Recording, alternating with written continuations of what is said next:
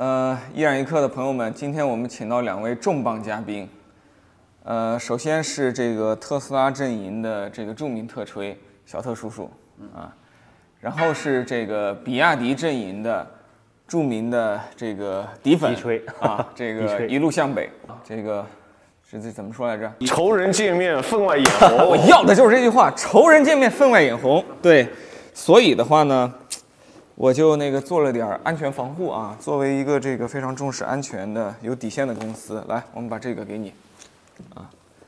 这个等会儿如果一定要动起手来了的话啊，这安全点。注意一下保护啊。这个开瓶啤酒，这是我的老习惯啊。嗯，可以。再来一下。那我第一个这个尖锐的问题啊，就是最近特斯拉又出了这个一个录像，每次那个录像里都有一台跑得比较快的车，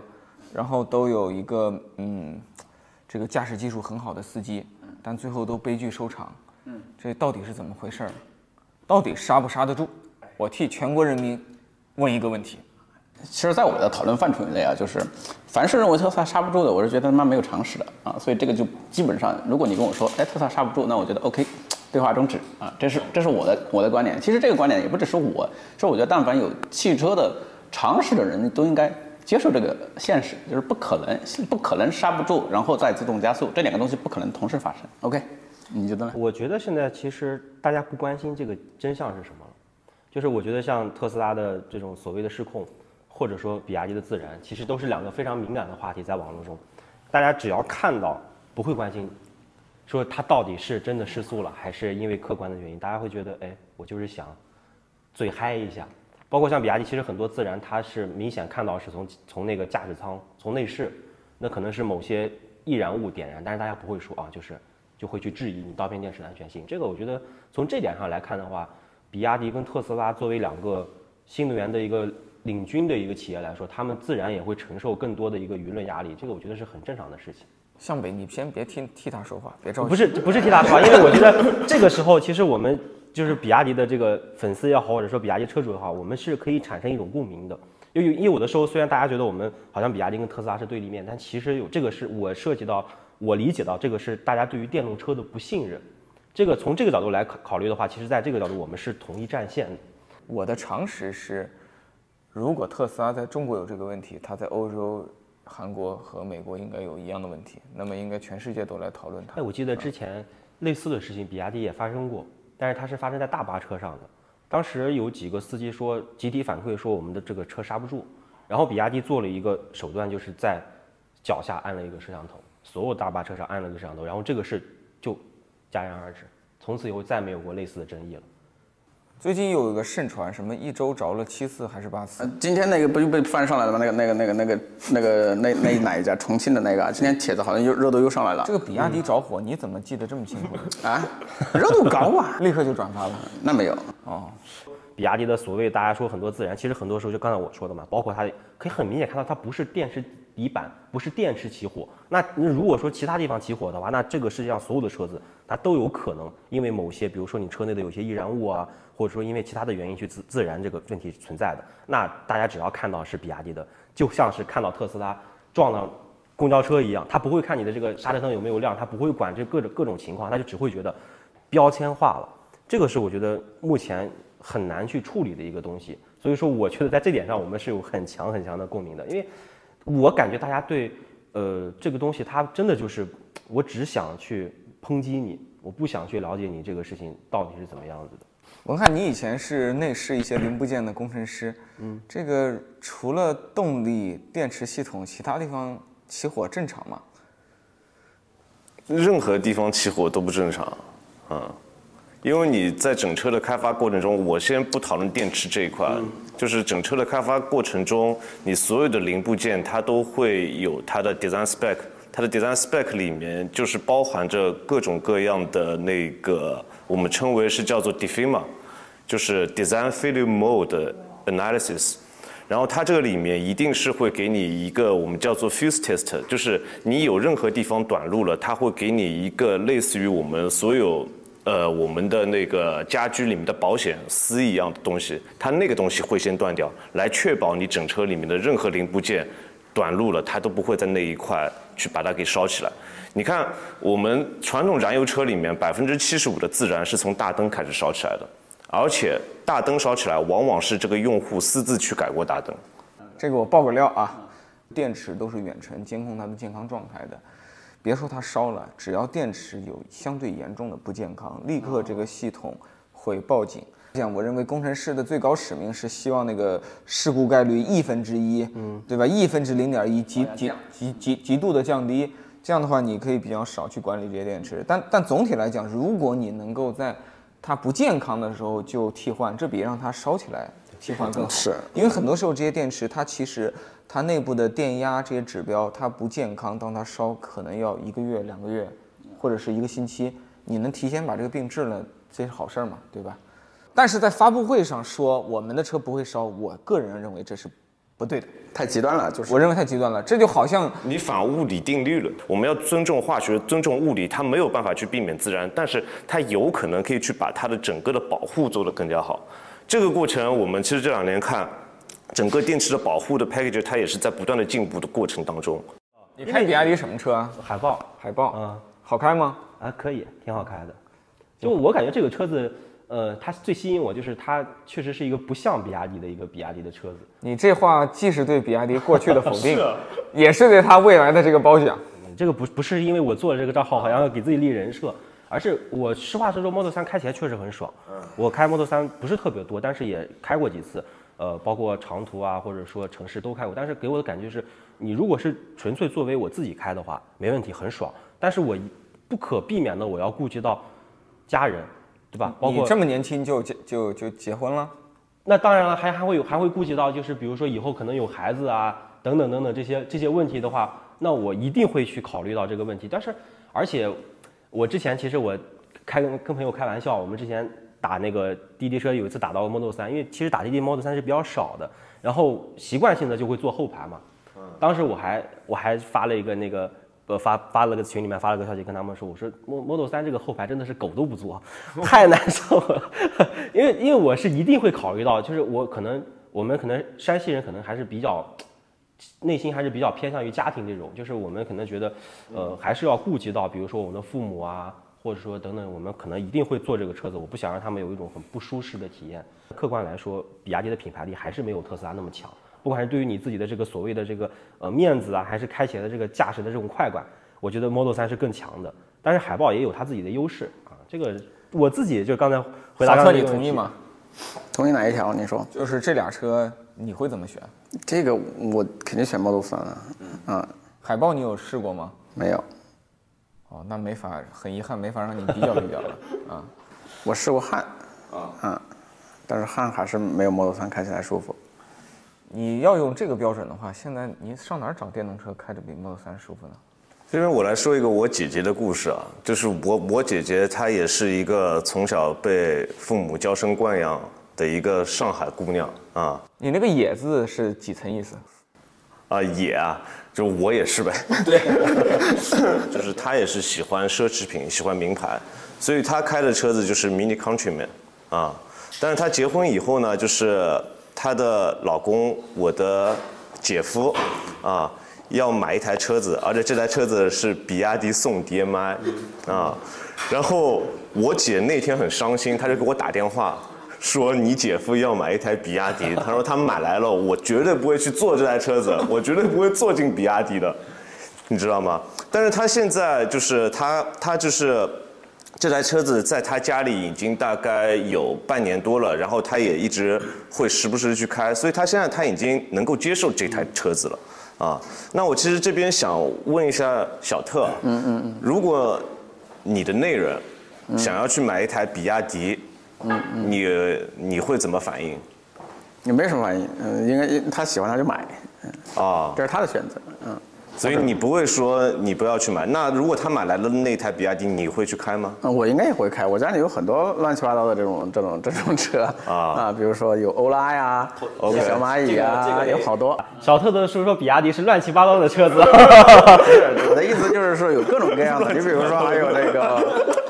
mini club 们也有，就就就很多，嗯，就很多。然后呢，车的话呢，就是随随意开。那我问一下，就是比如说你在挑这台比亚迪海豹的时候，如果你女朋友说我不喜欢海豹，我就喜欢 Model 3，你会怎么办？我会批评教育他。你说你在我的谆谆教诲之下，你在我的影响之下，如果还能去喜欢特斯拉，我觉得你的思想很危险啊！他说我就要买 Model 3，不然分手。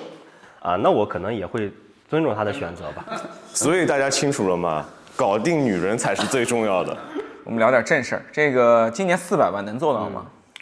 我觉得四百万，如果说你把腾势包括海外全部加进去的话，我觉得在我心里的预期，至少应该是能达到三百六十万以上的。哦，就是我认为四百万的变数在于，简单总结一下，就是做不到，对不对？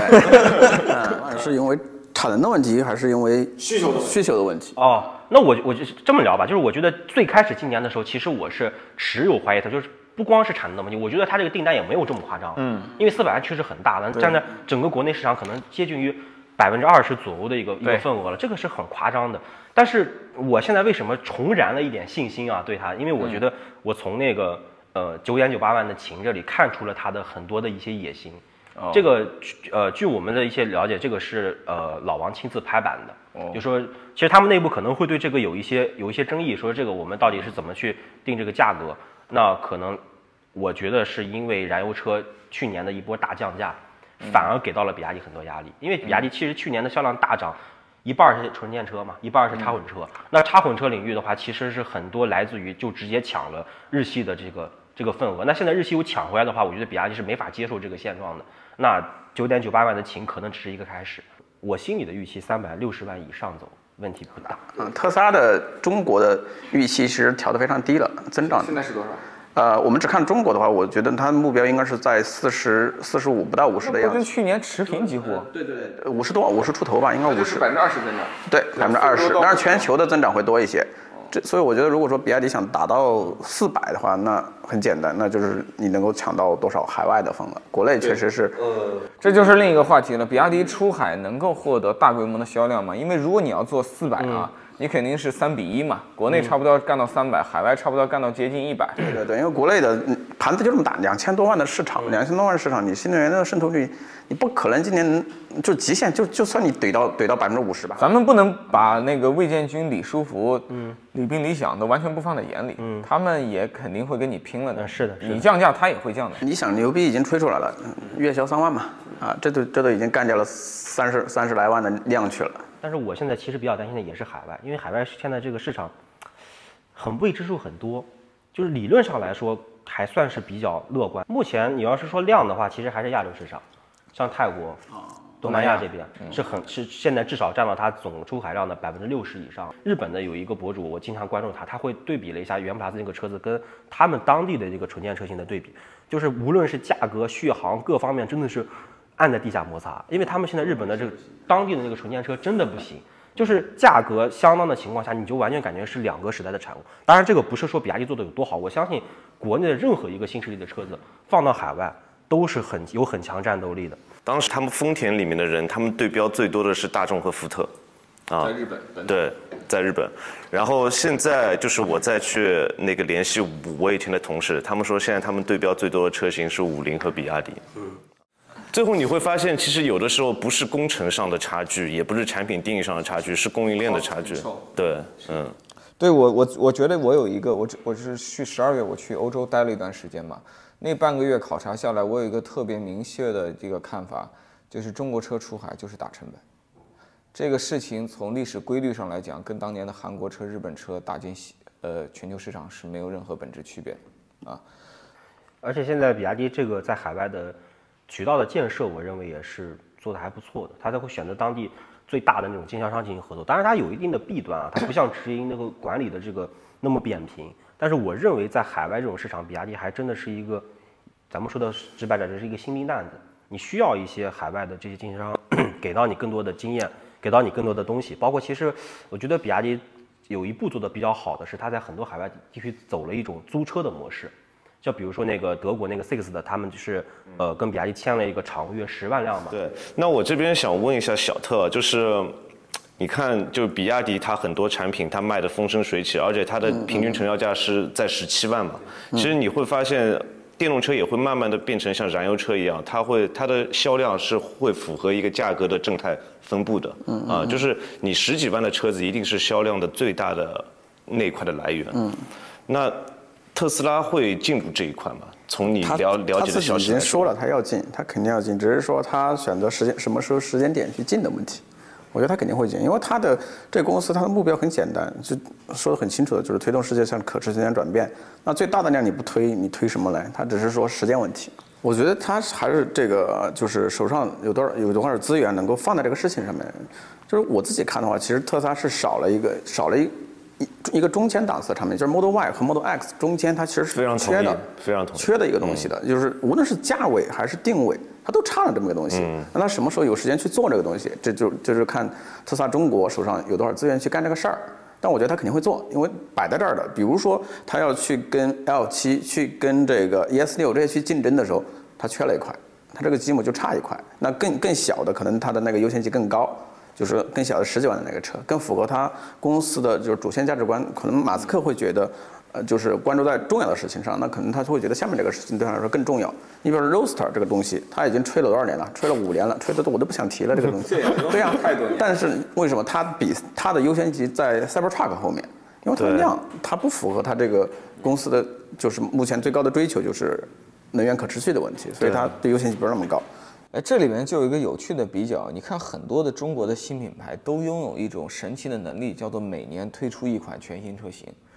这个特斯拉它怎么就不能做到一两年来个新车呢？其实，其实这个你想说过说过一句话，我我比较认同，就是很多公司确实能够从从做好从零到一，但是从一到十，他是忘了自己怎么去做好从零到一的。那特斯拉呢，他就是喜欢把这个事情一直一直一直改，一直改，改到极致，然后大量的规模化去做这个事情。你比如说他要去迭代的时候，那有很多问题的。我举个我我又吐槽你想一下，就是比如说我二零二二一年的车，不好意思，现在你的软件不更新了。不不能说不更新的，无关紧要的更新会有，但是呢，你特斯拉的车，二零一六年的 OK，我给你换，你可以依然可以美国的二零一六年的车，你依然可以用到最新的 FSD，这是完全不同的体验的。那所以你觉得这个对消费者来说，当然是我是更喜欢前者的。你虽然你迭代的很快，但你迭代之后你前面怎么办？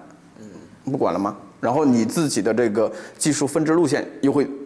特别的复杂了，你怎么去迭代跟进？很多公司出了新车以后，老车的软件升级顾不上的核心原因，就是因为他们选择了不同的产品方案、技术对对路线，最后有完全不同的代码需要维护，然后从商业回报率上来讲，它肯定是顾新不顾旧了。对啊。我觉得有些品牌发布会像苹果，但特斯拉是真的产品和打法是非常像苹果。它一致性非常高嘛，它没有没有那么多的这个呃历史包袱需要扔，但是很多车企就会有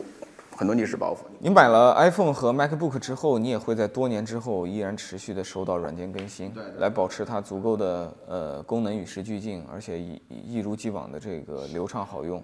然后延续性又超强。我个人觉得那个特斯拉的价格现在是有竞争力的。我认为特斯拉现在的短板是商品的丰富性不够，就是客观来讲呢，永远都是青菜萝卜各有所爱，有的人要大点儿的车，有的人要小点车，有的人要朴素一点儿的，有的人要丰满一点儿的。特斯拉的问题是只提供一种风格，只提供两款车型，然后只提供对吧？嗯，非常呃适中的这种尺寸，它没有办法做到对市场的全吸收。所以其实这样的产品，你把价格降到极致，我也不认为它的那个刺激边际效应能够大到什么程度。我觉得我们如果说特斯拉，其实我觉得特斯拉现在只有一款产品，嗯啊，我把三和 Y 作为是一款产品